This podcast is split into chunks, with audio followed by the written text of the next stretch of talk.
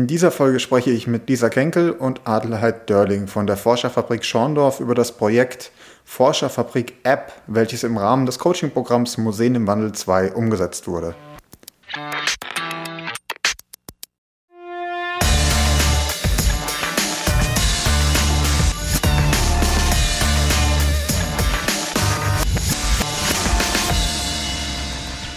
Herzlich willkommen zu einer weiteren Folge von Freie Wildbahn, dem Podcast der MFG, Medien- und Filmgesellschaft Baden-Württemberg. Mein Name ist Matthias Stier, ich bin in einem Museum als Projektmanager für die digitale Strategie zuständig und seit vielen Jahren als Podcaster unterwegs. Mit dem Coaching-Programm Museen im Wandel 2 unterstützt die MFG nichtstaatliche Museen in kleinen und mittelgroßen Städten dabei, publikumsorientierte digitale Angebote zu entwickeln und umzusetzen. In dieser Folge sprechen wir über ein ganz besonderes Projekt, und zwar das Projekt Forscherfabrik App aus der Forscherfabrik Schorndorf.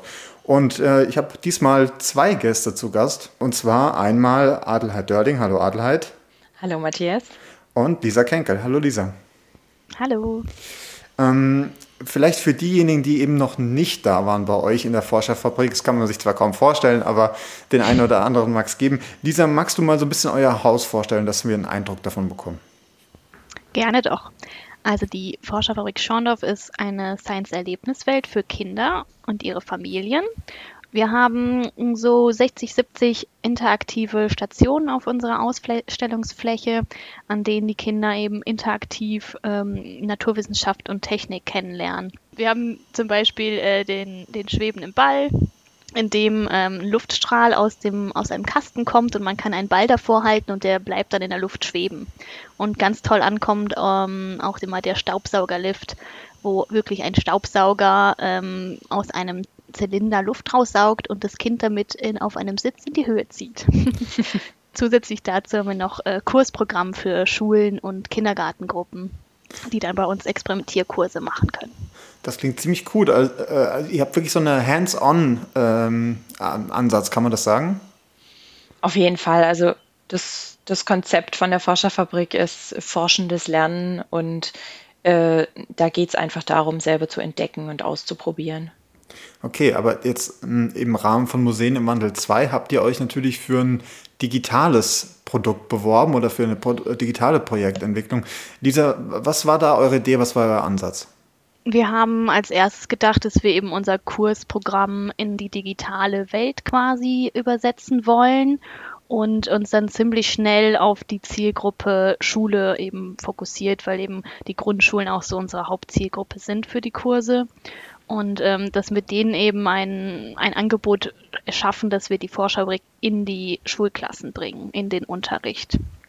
War das, war das Corona-bedingt, dass ihr gesagt habt, okay, hey, wir müssen hier ähm, das, was wir vor Ort sonst machen, digital umsetzen? Oder ist das generell einfach als Erweiterung eures Angebots gedacht gewesen? Das war schon als Erweiterung gedacht. Also ganz Corona-unabhängig haben wir auch schon einen digitalen Kurs für die Forscherfabrik vor Ort entwickelt, in dem die Schulklassen äh, programmieren können. Und ähm, dahingehend haben wir halt auch gedacht, ja, jetzt was für in die Schule gehen, ist halt auch gut. Also es war schon Corona unabhängig, dass Corona dann kam, ist eben dann, ja, hat es eigentlich dann äh, noch verstärkt, dass man das jetzt verfolgen sollte. Hm. Was, was, was war der Inhalt eurer, eurer Idee, wie ihr das umsetzen wolltet? Also ihr hast schon gemeint, es sollte an die Schulen gehen vor Ort, ähm, aber ähm, um was geht es da? Was sollten die Schülerinnen dann machen? die Idee ist, dass die ähm, Kinder sich eben interaktiv und individuell mit einem Thema auseinandersetzen und das eben an einem äh, medialen Gerät, also in dem Fall an einem iPad und dass sie sich nur, also dass man nicht nur einen digitalen Aufgabenzettel hat, sondern dass die was äh, Produktives damit machen und was erstellen. Also zum Beispiel eine Dokumentation von dem Experiment, das dann ähm, erklärt wird und das durchgeführt wird durch die Herstell Herstellung eines E-Books oder durch einen Film. Hm, ist ja nicht nur ein, ein äh, Förderprogramm, sondern es ist vor allem eben auch ein Coaching-Programm. Wie hat sich durch das, durch das Coaching ähm, euer Ansatz vielleicht auch nochmal gewandelt, eure Grundidee? Seid ihr bei dem rausgekommen, was ihr am Anfang dachtet? Adelheid vielleicht? ähm, also es ging auch durch Corona ein bisschen drunter und drüber in den ersten Wochen, in der Anfangszeit des äh, Projekts. Und wir mussten uns da, glaube ich, alle so ein bisschen finden, erstmal den, die Füße auf den Boden kriegen. Und es hat sich dann durchaus gewandelt, aber weniger die Leitfrage. Also die Leitfrage war immer, wie bringen wir die Forscherfabrik in die Schulen, in die Klassenzimmer? Aber das Produkt hat sich dann noch so ein bisschen eben durch das Coaching und durch diesen Prozess des ähm, Design Thinking noch gewandelt und geformt. Und wir kamen dann aber schon relativ bald über eine digitale Plattform zum Endprodukt ähm, App, einfach weil sich das in der Praxis ähm, ein bisschen leichter realisieren lässt. Kannst du, kannst du zu der App noch mal ein bisschen mehr sagen? Wie, wie muss ich mir das vorstellen? Ähm, habt ihr da dann, also ist das eine App, die die Schulen dann eigenständig nutzen sollen oder gibt es da eine Anbindung zu euch als Haus nochmal? Also die App, die soll schon frei verfügbar sein, dann im besten Fall für die Schulen, für die Lehrer. Wir sind dann noch ein bisschen am Austarieren, in welcher Form dann die Angebote wirklich konkret zu den Schulen kommen. Also ob dann die Schulen ähm, eine Jahreslizenz erwerben können, wo sie dann alle unsere Programme nutzen können oder wie genau das ablaufen wird. Aber es könnte schon auf sowas rauslaufen. Und die App ist dann mehr oder weniger die Plattform, über die dann einerseits die Inhalte bezogen werden können, aber in der sich dann das forschende Lernen im Klassenzimmer auch abspielen kann. Also gleichzeitig auch die Benutzeroberfläche für die Schüler, aber eben auch für die Lehrer, für die ganzen ähm, Hintergründe, für die How-Tos, für irgendwelche mh, mm, Einweisungen, Anleitungen für die Lehrer auch. Mhm. Jetzt, ihr habt ja schon gesagt, ihr habt mit Design Thinking gearbeitet. Ist das eine Methode, die ihr auch sowieso schon benutzt habt bei euch im Haus? Oder war das wirklich was, was ihr als, als neuen Ansatz auch mitgenommen habt aus dem, ähm, ja, dem Coaching-Programm? Äh, ja, also the theoretisch im Museum arbeitet man eigentlich durchaus eh immer so, dass man eine Idee hat und das ist ein kreatives Arbeiten und es wird überarbeitet und man kommt mit verschiedenen Leuten zusammen. Aber der Begriff Design Thinking, der war uns so jetzt nicht unbedingt bewusst. Also mir jetzt auf jeden Fall nicht. Und ähm, wir haben aber ganz schnell gemerkt, ähm, dass man so sehr viel schneller auch produktiv sein kann, habe ich zumindest so empfunden. Und ich habe das als sehr, sehr positiven und produktiven Prozess empfunden, den mhm. ich auch ehrlich gesagt gerne beibehalten will, auch in zukünftigen Projekten. Beim, beim Design Thinking, korrigiert mich gerne, aber da ist ja das, das Testing vor allem sehr, sehr wichtig.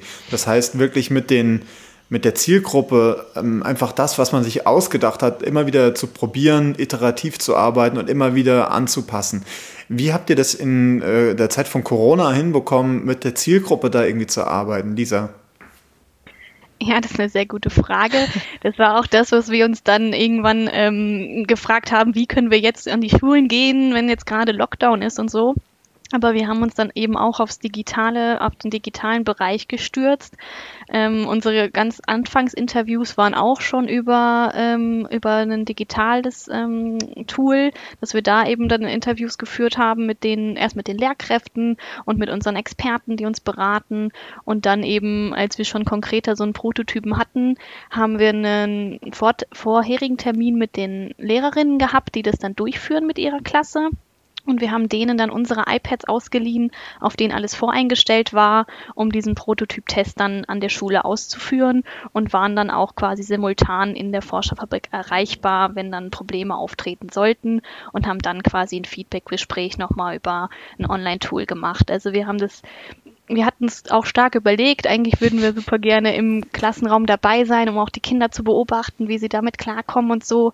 Aber im Endeffekt hat es jetzt so im Digitalen auch geklappt. Auf jeden Fall. Wir haben es hinbekommen, auch wenn es äh, anders vielleicht ähm, noch mal produktiver und schöner für uns vor allem auch gewesen wäre. Aber also ich meine, das hat uns Corona ja beigebracht, dass man irgendwie flexibel denken muss und da ein bisschen mh, mm, flink auf den Füßen sein muss und einfach umdenken. Also ich glaube, wir haben es doch noch zufriedenstellend irgendwie testen können. Hm. Man hört das ja ganz oft in verschiedenen Museen, dass es heißt, ähm, Corona hat uns dazu gebracht, dass wir irgendwie anders arbeiten müssen, dass wir andere Sachen getestet haben. Ihr habt es auch gerade schon, äh, schon erwähnt. Meint ihr, das kann vielleicht sogar ein Vorteil sein, weil man sich dann jetzt eben mit Methoden auseinandergesetzt hat, ähm, die man auch dann länger noch bräuchte, die man vielleicht sonst nicht gewagt hätte? Also wenn man diese ganzen Online-Tools und so weiter nutzt, vielleicht Lisa? Also auf jeden Fall. Vor allem fand ich toll, dass wir in dem Coaching-Programm diese, also das Online-Tool Miro, so einen, mhm. ähm, eine digitale Pinwand kennengelernt haben und auch das äh, Remo, da kann man Speed-Datings online machen und man sitzt an verschiedenen Tischen. Das war eine super Erfahrung und das kann ich mir auch gut vorstellen. Ich glaube, das implementiert die MFG auch gerade, dass es solche Austauschrunden für Kulturleute oder andere Branchen eben in diesem Remo gibt. Und ähm, ja, da muss man dann nicht weit irgendwie fahren, wenn das in, in, im Süden des Landes wäre, sondern es ist dann digital und dann kann man trotzdem mit den KollegInnen uh, unten sprechen, sag ich mal. Also solche technischen Neuerungen sind auf jeden Fall ein Benefit. Ja, jetzt hast du gerade schon den Austausch angesprochen. Ähm, das Besondere bei Museen im Wandel, ähm, bei dem äh, Coaching-Programm ist ja nicht, dass ihr einfach nur irgendwie Fördermittel bekommt und dann was machen müsst, sondern ihr habt ja richtige ja, Coaches und gleichzeitig auch noch den Austausch mit den anderen Häusern, die auch Projekte dabei haben. Wie äh, würdest du sagen, wie, wie wichtig ist so der Austausch gewesen oder wie auch wie gewinnbringend mit den, mit den anderen Einrichtungen, Lisa? Also ich fand es auf jeden Fall super, dass wir da ähm, trotz Corona eben in den Online-Sessions dann alle zusammen waren und uns äh, gegenseitig unterstützt haben und Fragen gestellt haben. Und ich finde es generell ähm, sehr wichtig, dass man sich eben austauscht als Kulturinstitution und nicht so eine Ellbogengesellschaft hat, sondern eben die gegenseitige Unterstützung, dass man eben Gewinn, gewinnbringend übergreifend, also übergreifend fürs Haus ähm, Projekte umsetzen kann. Also die Projekte waren jetzt super unterschiedlich, die entstanden sind in diesem äh, im MIW 2, aber trotzdem ähm, irgendwie auch inspirierend für sich für sich selber als Einrichtung. Und wenn man halt dann von außen nochmal einen anderen Blick drauf hat, dann kann man natürlich nochmal andere ähm, Inputs geben und auch so von den anderen bekommen. Und das finde ich äh, super wichtig und das war auch echt gut. Denkt ihr, dass, da, dass sich da wirklich auch so eine Art Netzwerk schon etabliert hat, also allein durch die Teilnahme an Museen im Wandel? Ähm, auf jeden Fall. Ähm, allerdings, also jetzt so ganz intensiv mit den einzelnen Häusern hätte es, glaube ich, oder es hätte intensiver sein können, wenn man sich auch mal vor Ort getroffen hätte und ein bisschen mehr Smalltalk gehalten hätte. Ähm, so war man dann doch ähm, ziemlich fokussiert auf sein eigenes Team und sein eigenes Projekt. Aber ich freue mich jetzt auch schon auf die Abschlusssession, wo wir die anderen dann auch äh, wiedersehen und uns nochmal ähm, austauschen können. Wir hatten ja auch noch Austausch-Sessions mit den ähm, Projektpartnern aus äh, der ersten Runde. Und das war auch ziemlich gut, weil die äh, eine Gruppe hat was ähnliches gemacht wie wir. Die hat auch eine App quasi entwickelt und da konnte man sich natürlich auch nochmal super austauschen. Und jetzt hat man die Kontakte, das ist richtig, auch nicht nur zu den anderen Kulturinstitutionen, sondern eben auch äh, zu der MFG und zu den super Experten und Expertinnen, die die ähm, geben können. Also da kriegt man schon ein großes Netzwerk mit, wenn man da mit denen mitmacht bei den Museen im Wandel. Mhm. Ja, ich denke, so Netzwerkarbeit ist generell bei Kultureinrichtungen ja, ja nie verkehrt und ähm, man, muss, man muss ja auch nicht überall, du hast das gerade angesprochen, das Rad nicht neu erfinden, sondern man kann einfach mal gucken, was die, was die anderen so machen. Aber ich höre auch schon ein bisschen raus, so diese berühmten hm, ja, ähm, Gespräche in der Kaffeepause sozusagen, die fehlen dann vielleicht ein bisschen Adelheid. Was meinst du? Äh, Definitiv, weil also gerade diese, das ganz Konkrete, was sind vielleicht Schwierigkeiten oder Unsicherheiten, das bespricht man ja dann doch manchmal so eher über einem Kaffee, als wenn dann die Coaches vielleicht auch so zuhören. Also wenn man, also wie, für uns war das jetzt durchaus, wir sind da an ganz neue Sachen rangetreten, also die digitale Welt und durchaus auch die Medienpädagogik, da hat man sich jetzt so reingefunden und auch dieses Arbeiten mit den digitalen Tools und da haben wir dann schon manchmal noch geschluckt und so, hm, ist es jetzt selbsterklärend? Kann ich da jetzt nachfragen, was das genau bedeutet oder hätte ich das wissen müssen? Und ähm, bei so einem Treffen, wenn sich da alle vor Ort gesehen hätten und man hätte dann irgendwie noch zusammen in der Pause noch lachen können, das verändert dann schon vieles. Aber ich denke, der erste Stein ist auf jeden Fall gelegt und ähm, die Kontakte, die laufen ja nicht weg. Also das kann man ja auch wieder aufgreifen, wenn Corona dann vielleicht mal Vergangenheit ist. Das klingt sehr, sehr gut. Ähm, jetzt hast du gerade schon gemeint, es ist auch so ein bisschen ein Eintauchen in eine neue Welt zum gewissen Grad. Vielleicht, äh, damit man die, die Forscherfabrik ein bisschen da einschätzen kann, wie ähm, seid ihr generell digital aufgestellt? Wie arbeitet ihr digital miteinander? Äh, wolltet ihr eigentlich schon weiter sein? Wie, wie ist euer Status quo momentan, Lisa? Mm, also digital arbeiten. Jetzt konkret vor dem Projekt hatten wir jetzt, ja, wir haben natürlich digitale Tools benutzt, ähm, aber dass wir so viele Online-Meetings machen, das ist, glaube ich, bei allen so, dass sich das durch Corona stark gesteigert hat. An sich haben wir im Haus eine äh, digitale Strategie, dass wir eben diesen Programmierkurs, also einen Coding-Kurs, einen digitalen Kurs im, in der Forschfabrik selber für Schulen anbieten. Und des Weiteren ja, ähm, ändern wir gerade in der Ausstellung den Bereich Zukunftswerkstatt, so dass der auch ähm, digital wird und sich mit der digitalen Welt beschäftigt. Da werden dann drei ähm, Stationen neu entstehen, auf denen die Kinder auf spielerische Art und Weise mit Sachen wie Big Data und Internet of Things ähm, zusammengeführt werden und so ein bisschen ja, das beigebracht bekommen, was es überhaupt ist. Und das ist noch ein Standpunkt. Und was wir dann als weitere haben, wir haben ja ein Action bauen für unsere Outdoor-Station. Das war auch was äh, Neues, was wir ausprobiert haben, dass man eine, ähm, ja, das ist ja eine mobile Rallye, also da, wo man mit seinem Smartphone dann draußen an unseren Stationen Aufgaben lösen kann. Und diese App ist jetzt quasi noch so ein weiterer Standbein, so ein weiteres Standbein, das wir jetzt ähm, ja jetzt eben als erstes für die Schulen entwickeln, aber dann natürlich immer weiter ausbauen können, so dass wir auch dahin kommen können, dass es ein Angebot für Familien beinhaltet. Also das ist dann ja modular quasi aufbaubar. Ja, jetzt, jetzt hat man in, in Museen und auch in Science Centern ja oft dann die Diskussion bei digitalen Projekten oder Angeboten, dass es heißt, na ja, dann nutzen die Schulen das zu Hause, dann kommen die bei uns gar nicht vorbei. Wie, wie schwierig ist das bei euch im Haus gewesen, dann auch die, vielleicht das Projekt überhaupt ja, ähm, einzubringen, die, die Kollegen im Haus zu überzeugen, dass das wirklich was ist, was man, was man machen sollte, Lisa? Hm, also erstmal zu den, vielleicht nochmal zu unserem Team. Wir waren sowieso aus dem Kursbereich und unsere beiden Kursleiterinnen, die wir haben, waren in, sind in unserem Team. Und wir haben auch noch eine Grundschullehrerin, die, die bei uns quasi ein paar Stunden auch abgeordnet ist. Die ist auch in unserem Team drin. Also quasi der Kursbereich war schon komplett involviert und die Chefin natürlich auch, dass wir uns überhaupt schon beworben haben. Von daher war das quasi jetzt nicht schwierig, das äh, zu implementieren. Und ähm, so, dass die Schulen immer noch zu uns kommen, haben wir uns dazu entschlossen, quasi ein Zusatzangebot, also andere Themen in der App anzubieten, als wir sie vor Ort haben. Also zum Beispiel vor Ort kann man was zu Wind und Wasser machen und in der App dann zu ähm, Erfinder und Erfinderinnen. Das heißt also, ihr nehmt einfach nicht nur nicht einfach die Sachen, die ihr eh schon macht und wiederholt sie nochmal, sondern ihr wählt da irgendwie einen neuen Ansatz, aber eben auch thematisch was Neues, oder? Genau, also ja, alle unsere Themen im, im Kursbereich vor Ort, die sind äh, Lehrplan, Bildungsplan relevant und das sind alles Themen, die eben für die Lehrer dann im Unterricht auch interessant sind und ähm, wir dann eine Erweiterung des Unterrichts eben anbieten können. Und das äh, für die Themen, die wir für die App wählen und gewählt haben, ist es eben genauso der Fall. Es sind ja ist ein breites Spektrum an Themen. Also da wir könnten da noch aus einem breiten Pool schöpfen, bevor wir uns wiederholen müssten. Heißt das auch, dass ähm, ihr äh, mit dem aktuellen Stand, soweit wie ihr seid, dass ihr auch dann schon weiter plant und überlegt, okay, die App ähm, funktioniert jetzt, aber wir könnten da noch mehr mitmachen, Adelheid. Wie sieht es aus? Wir haben definitiv ganz viele Ideen auch für die Zukunft. Also wir konnten, also wir sind ja ein relativ kleines Team und durch Corona war es auch noch mal ein bisschen schwieriger. Also wir konnten nicht unbedingt alles so realisieren, wie es jetzt vielleicht größere Häuser hätten machen können.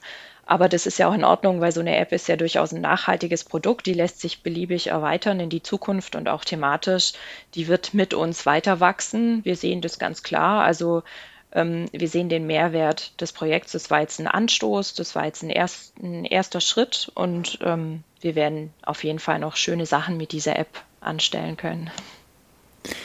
Mhm. Vielleicht da auch noch die Frage, ich meine, die, der Blick in die Zukunft. Jetzt habt ihr da äh, während äh, Museen im Wandel 2 ähm, neue Arbeitstechniken, neue Tools äh, kennengelernt. Ähm, vielleicht auch, seid ihr auch auf neue Ideen gekommen. Hat sich dadurch irgendwie auch die Arbeitsweise generell im Haus ein bisschen geändert oder äh, ähm, ist es dann doch wieder gleich geblieben, Lisa? Mm, also für uns als Team haben wir ich würde sagen, dass wir auf jeden Fall ähm, das digitale Tool von diesem, ähm, von diesem, von dieser Pinnwand, von dieser Pinnwand, die mhm. online ist, ähm, weiter nutzen werden für kreative Phasen, weil man da einfach super schnell ähm, Erkenntnisse aufsammeln kann und Ideen strukturieren kann. Also das ist ja eben eine Pinnwand, die digital ist, wo man nicht die Zettelchen eben an der Wand ähm, immer neu kleben muss und neu schreiben muss, sondern was ratzfatz geht im digitalen Raum. Und ich denke, das nehmen wir auf jeden Fall mit. Das werden wir auf jeden Fall weiter nutzen. Und ähm, ja, wie schon gesagt, einfach, dass man auch mal ähm, Termine online machen kann, ist, glaube ich, auch ein Vorteil. Und ansonsten, Adel, hättest du noch was hinzuzufügen?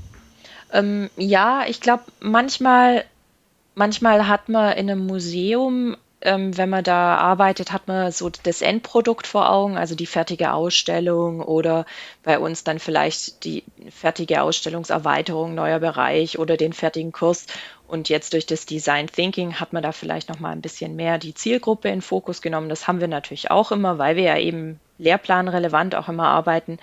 Aber vielleicht, dass man doch mal eine frühere Runde dreht und noch mal nach Feedback ähm, holt. Wir haben eine sehr schöne Kooperation mit ein paar Schulen vor Ort in Schondorf aufgebaut, die wir, denke ich, auf jeden Fall beibehalten. Also es war auch eine sehr produktive, sehr positive Zusammenarbeit ähm, und das wird uns, denke ich, auch noch weiter begleiten. Also das hat sich schon, ich sag nicht verändert, aber erweitert. Also wir, wir haben einen Zugewinn, aber auf gar keinen Fall, dass sich irgendwas Grundlegendes verändert hätte. Mhm. Aber es klingt definitiv nach einem, nach einem langfristigen Mehrwert. Gab es aber generell vielleicht während der Arbeit daran irgendwie auch mal so ein, so ein Aha-Moment äh, für euch, äh, wo ihr vielleicht gedacht habt, hey, wow, auf die Idee bin ich noch gar nicht gekommen, das hätten wir, glaube ich, sonst so nicht gemacht. Adelheid, was meinst du? Ähm, also für mich war es so insgesamt, dass die Inspiration dass die Hilfe auch von ganz fachfremden, in Anführungszeichen, Experten kommen kann. Also tatsächlich das außerhalb der Box denken. Also ähm, ich weiß gar nicht, ob ich das so ganz konkret sagen kann, aber auch durch die Austauschrunden, da waren dann zum Teil Projekte, die gar nichts mit unserem zu tun hatten. Und da hat bei mir dann irgendwie ein Glöckchen im Hinterkopf geklingelt und ich habe mir Notizen gemacht. Also, dass die Inspiration wirklich von ganz verschiedenen Seiten kommen kann und vielleicht auch, dass für mich die Hemmschwelle ein bisschen abgebaut wurde, auch ähm, andere Experten zu befragen und auch ganz dumm vielleicht zu fragen, in Anführungsstrichen auch wieder. Also ganz, ganz unwissend und naiv mal eine Frage in den Raum zu stellen, weil man bekommt eigentlich immer eine produktive und positive Antwort, mit die einem weiterhilft irgendwie. Ja, das klingt definitiv hilfreich. Äh, Lisa, wie war es bei dir? Gab es bei dir so einen Aha-Moment, so eine, so eine Erkenntnis? Das ist ähnlich, muss ich sagen. Ich fand vor allem das ziemlich ähm, ja, krass, muss ich jetzt irgendwie sagen, dass diese digitalen Sessions, also das war dann so, dass wir den ganzen Tag äh, vorm Bildschirm saßen und dass die halt nicht super anstrengend waren, sondern der Tag ging dann super schnell rum eher und man war danach auch platt, aber man hat dann auch das Gefühl gehabt, wow, wir haben jetzt super viel geschafft. Die Fragen von den Coaches haben immer das so rausgekitzelt, ähm, also dass man solche Fragen stellen kann. Das finde ich bewundernswert. Also unsere Coaches waren da irgendwie auch weil sie dann irgendwie, wenn sie nicht vom Fach sind, trotzdem, dass sie dann das richtige, äh, die richtige Frage gestellt haben und wir dann irgendwie auf eine produktive äh, Lösung kamen für unser Problem. Und das ist für mich so auch äh, ja so ein Aha-Moment gewesen, dass es ja, dass es so gut laufen kann auch. Ähm, ja, ja, genau, so ein ganzer Tag vom Lob. PC. Großes Lob für Heike und Luisa. Genau. Sehr cool. Das klingt sehr, sehr positiv. Trotzdem um, zum Abschluss jetzt quasi trotzdem nochmal die Frage. Natürlich, wenn jetzt andere Häuser überlegen, hey, da kommt vielleicht nochmal so eine Förderung, nochmal Museen im Wandel 3 vielleicht, sollte ich mich da bewerben, würdet ihr den anderen Häusern äh, empfehlen, ähm, ja, einfach da mal einen Antrag zu schreiben? Lisa, was sagst du? Auf jeden Fall. Also es ist ein klares Ja, wenn man einen super Mehrwert daraus zieht. Also schon mit den Coaches zusammenzuarbeiten, wie ich gerade gesagt habe, ähm, bringt viel Neues und ja, andere Arbeitsweisen kennenzulernen oder eben neue Tools kennenzulernen. Und dieses Netzwerk, was die MFG mitbringt mit den anderen Häusern und den Coaches und den externen Expertinnen. Aber zugleich muss sich äh, jedes Haus auch klar sein, dass es ziemlich zeitintensiv ist. Also man muss sich schon vornherein klar sein, wen ähm, stelle ich da ab? Also wer macht das Projekt und wer kümmert sich wirklich ähm, immer drum? Weil ja, man muss einfach am Ball bleiben. Adelheid, was sagst du? Ähm, sehe ich ganz ähnlich. Also definitives Ja, auch von mir. Ich, äh, der Mehrwert für mich, der spiegelt sich da auf ganz verschiedenen Ebenen ähm, weiter. Also alle, alles rundum hat, hat mir sehr viel weitergeholfen, beruflich eben und auch durchaus privat hat es meinen mein Horizont erweitert.